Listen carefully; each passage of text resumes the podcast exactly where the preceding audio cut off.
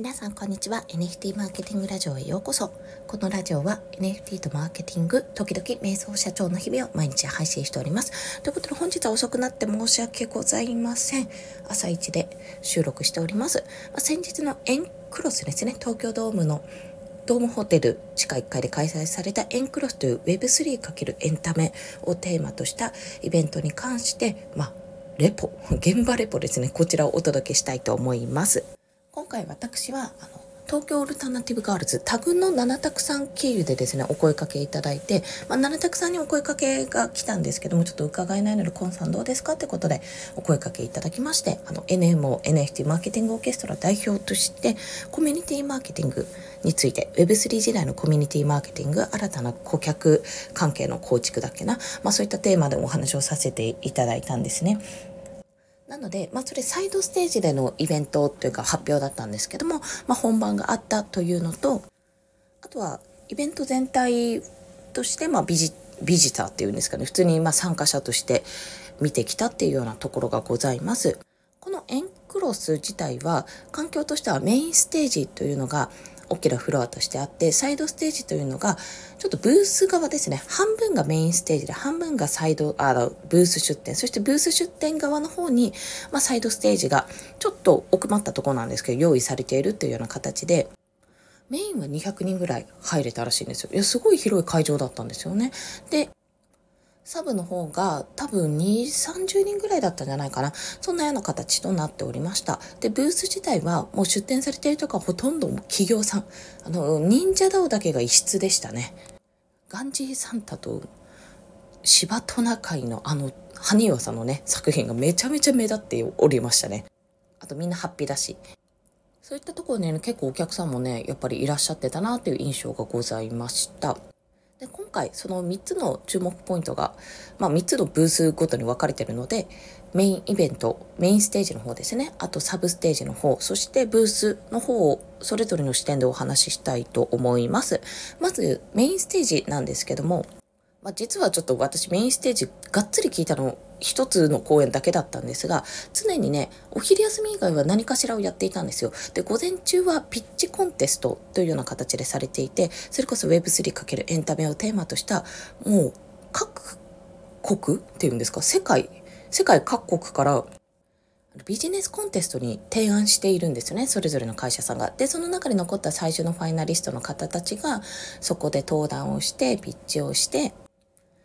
まあ、最終的にちょっと夜までいられなかったんですけども夜にま最終審査をするっていうような形となっておりました。結構ねもう司会の方もそうですし MC も信子部の吉村さんだったり結構私サイドイベントやってる時にそっちでメインステージでピッチを行っていたんですけどもザナのリオさんがねあの帰国されていらっしゃったと私会えなかったんですけどもあいたんだと思って、そんなね本当に著名な方々のピッチも入りで英語の方もいらっしゃったんですが同時通訳のイヤホンが用意されていて、まあ、そこで英語を喋ってる方の内容も聞けるようにはなっていたというような感じですね。で午後からはスペシャルトークセッションとあとスポンサーゴールドスポンサーとかプラチナスポンサーによる発表っていうのがあったんですが、まあ、私は私の中でもう唯一というかそこがメインイベントでクイズノックの伊沢さんがしゃべるぞって。これはもう最前列取っていくしかないと。あの最前列はねちょっと厳しかったんですが前から2番目のところをね取らせていただきました。めちゃめちゃ近かったですね。で内容としてはブロックチェーンを理解するブロックチェーンをすごく30分で簡単にあの理解するっていうところだったので非常にねあこうやって伝えればよかったんだってというところを教えてもらいました。ちょっとね、会社名忘れてしまったんですけども、亀井さんという方がですね、あのこういったブロックチェーンの面白さとかをやっぱりこうやって訴求とか広げていくための活動をされている方、まあ、会社のね立ち上げて活動されている方がいらっしゃるんですけども、まあ、有識者と一緒にあの伊沢さんがクイズも交えながら話していくっていうところで、まあ、ブロックチェーンの仕組みとか私そういえば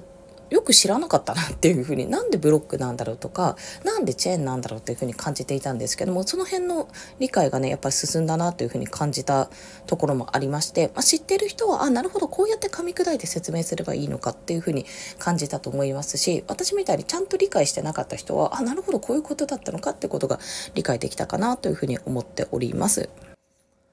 それがメインステージですね。あと、パジさんの声とかね、やっぱりね、メインステージの声って結構聞こえるんですよ。でも、ここすごい調整されてて、サイドステージもメインステージも一応同じ会場にあって区切られてはいないんですね。だけど、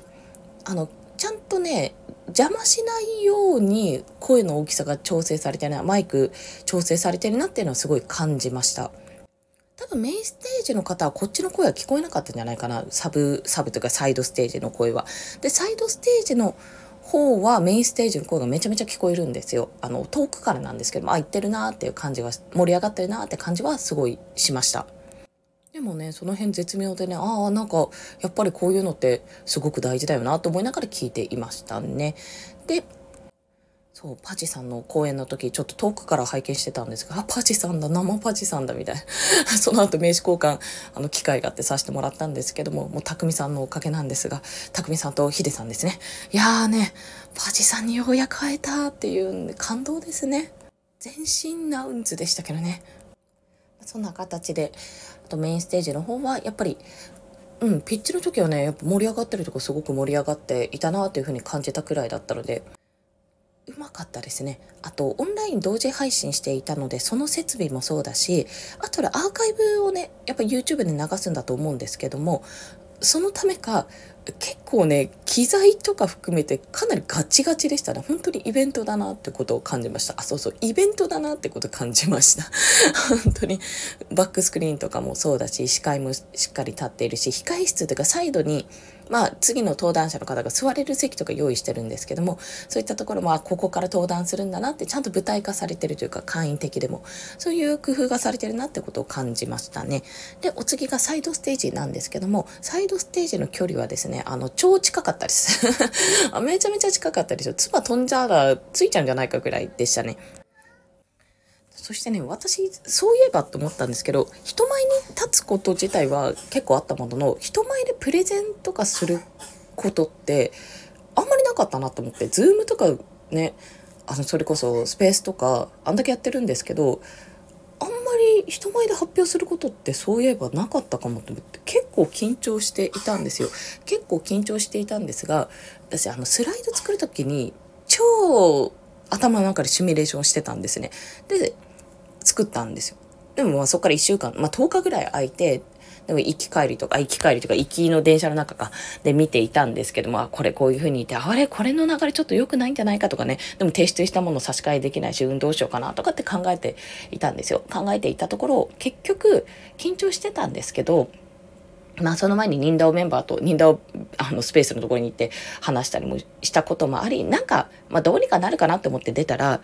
あの、やっぱりコンさんでしたねって言われて その後にね、聞いてくれた方に、はい、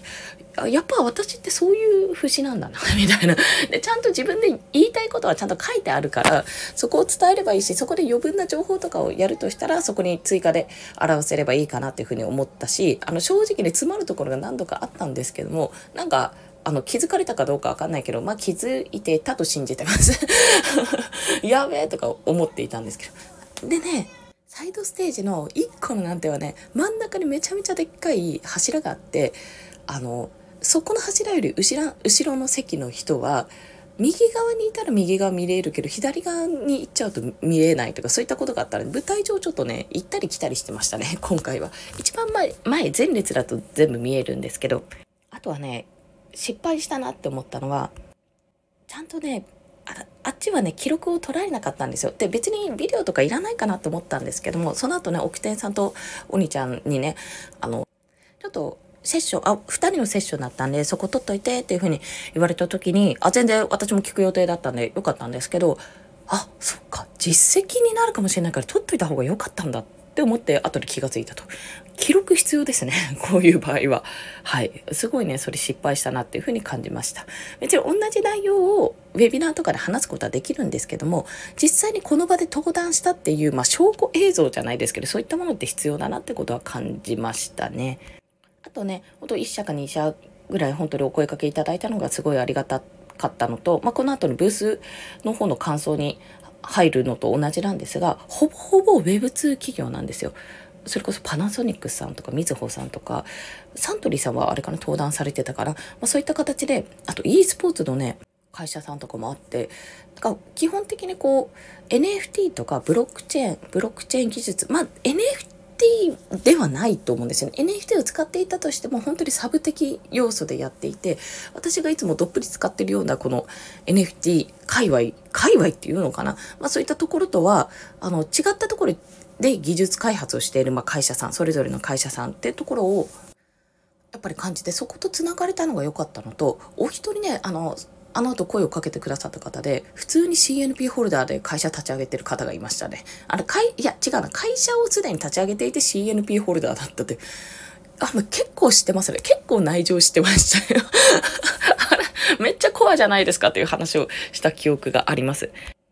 からすごくね、忍者ダオとかがかなりこの IP を使いたい人がすごい来てくれたって話をしていたんですよ。あと、リツノさんがね、英語喋れるので、やっぱり海外の方とかお見えになった時に、すごい英語での対応、英語だと思うんですが、対応されていました。やっぱね、それは強い。そしてなんかしなきゃリツノさん、どっかのブースに、その英語で喋りに行った帰りかなんかにね、お土産もらって 来てました。もう、の、最強すぎる。まあ、そんな形でですね、ブースの方は、まあ、基本的に本当にテクノロジーって感じ。本当に。なんか面白かったのがオキュラスみたいなヘッドセットつけてなんか車椅子座ってる人いると思ったら車椅子まあ椅子型の、えーと、移動機器みたいな移動車みたいなのがあってそれを使って、まあ、それこそテーマパークとかの娯楽施設もそうだしホテルとか、まあ、そういった広い環境のある中でこう VR 体験をしながら移動もできるっていうものをねパナソニックさんかなが出していたんですよ。そこがねすごい私気になりましたね。えどんな感じなんだろうってちょっと体験してよかったんですけどもなんか勇気が出ませんでした。あとねちょっとちらっと発表聞いた時にみずほさんがみずほグループさんがあの NFT コレクションえ熊焼酎か。これねそういえば私見たなってニュースかなんか見たなってことを思い出して熊焼酎のえっと、NFT と、えー、コミュニティ化っていうのを作っていたんですよ。で、実証実験をしてみてこういう結果が出ましたってことをやられていて、まあ、X のスペースも試してみたし、って、AMA っていうのもやってみたしっていうことを話されていて、あ、こうやって企業さんがなんか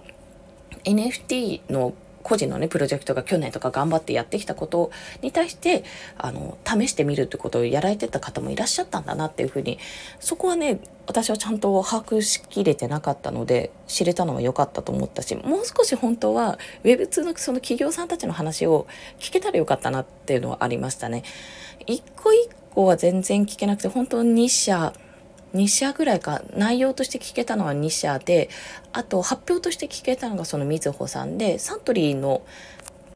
ですね、ニュースにもなってた杯っていうコミュニティの話もね昨日、えーと、メインステージの方でされていたんですけどそちらもちらっと聞けたかなというところです。だから取り組みとしてはやっぱり大手のねそれこそサントリーさんとかみずほさんなんてもう大手企業なわけじゃないですかそういったところが徐々に徐々にやっぱり始めていってます。と同時にやっぱりもういるところいるところすんごいなんか知ってるところばっかりだな。あんなに小さな空間の中でそんないっぱいあるってぐらいに出展されていたのでいやね正直ね正直私が本当に今回失敗したなって思ったのは、まあ、プレゼンの発表ドキドキっていうところだけじゃない。いやもうそれじゃない。伊沢さんに名刺を渡せなかったことでもない。渡したかったんだけどもそれはちょっと難しかった。そこでもない。やっぱりね第1回目がこれ第2回目多分やると思うんですけど第1回目でつながりをちゃんと作っとくべきだった。もっと人数増えたらできなくなるだろうなって思ったのですごいね失敗したなってところがあります。まあそんな形で、まあ途中でね、お昼休憩もちょっとなく、あの、YouTube の動画を撮るとか、ね、元木さん、急に元木さんに参加してもらって、元木さんの本当ね、ナレーションというかね、振りがめっちゃうまかった。あの人タレントですよ、本当に。タレタレントって言うのか、そういうの。もう進行がめちゃめちゃうまくてね、びっくりしました、本当それそうなんですけども。まあ、そういったところでもういろんな人たちのこう営業力とかねそういったなんかこの人のここいいなこの人のここすごいなっていうのをこうあの見ながらはあ頑張ろうって 一回はへこみ夫にそれを吐露し そしてフィードバックを返してもらいよっしゃ今日もコツコツ頑張っていくかっていうことを思った今日この頃でございました。ということで本日もお聴きくださりありがとうございました。今日は健康診断行ってから仕事入ろうと思いますので頑張っていきましょう。またねバイバイ。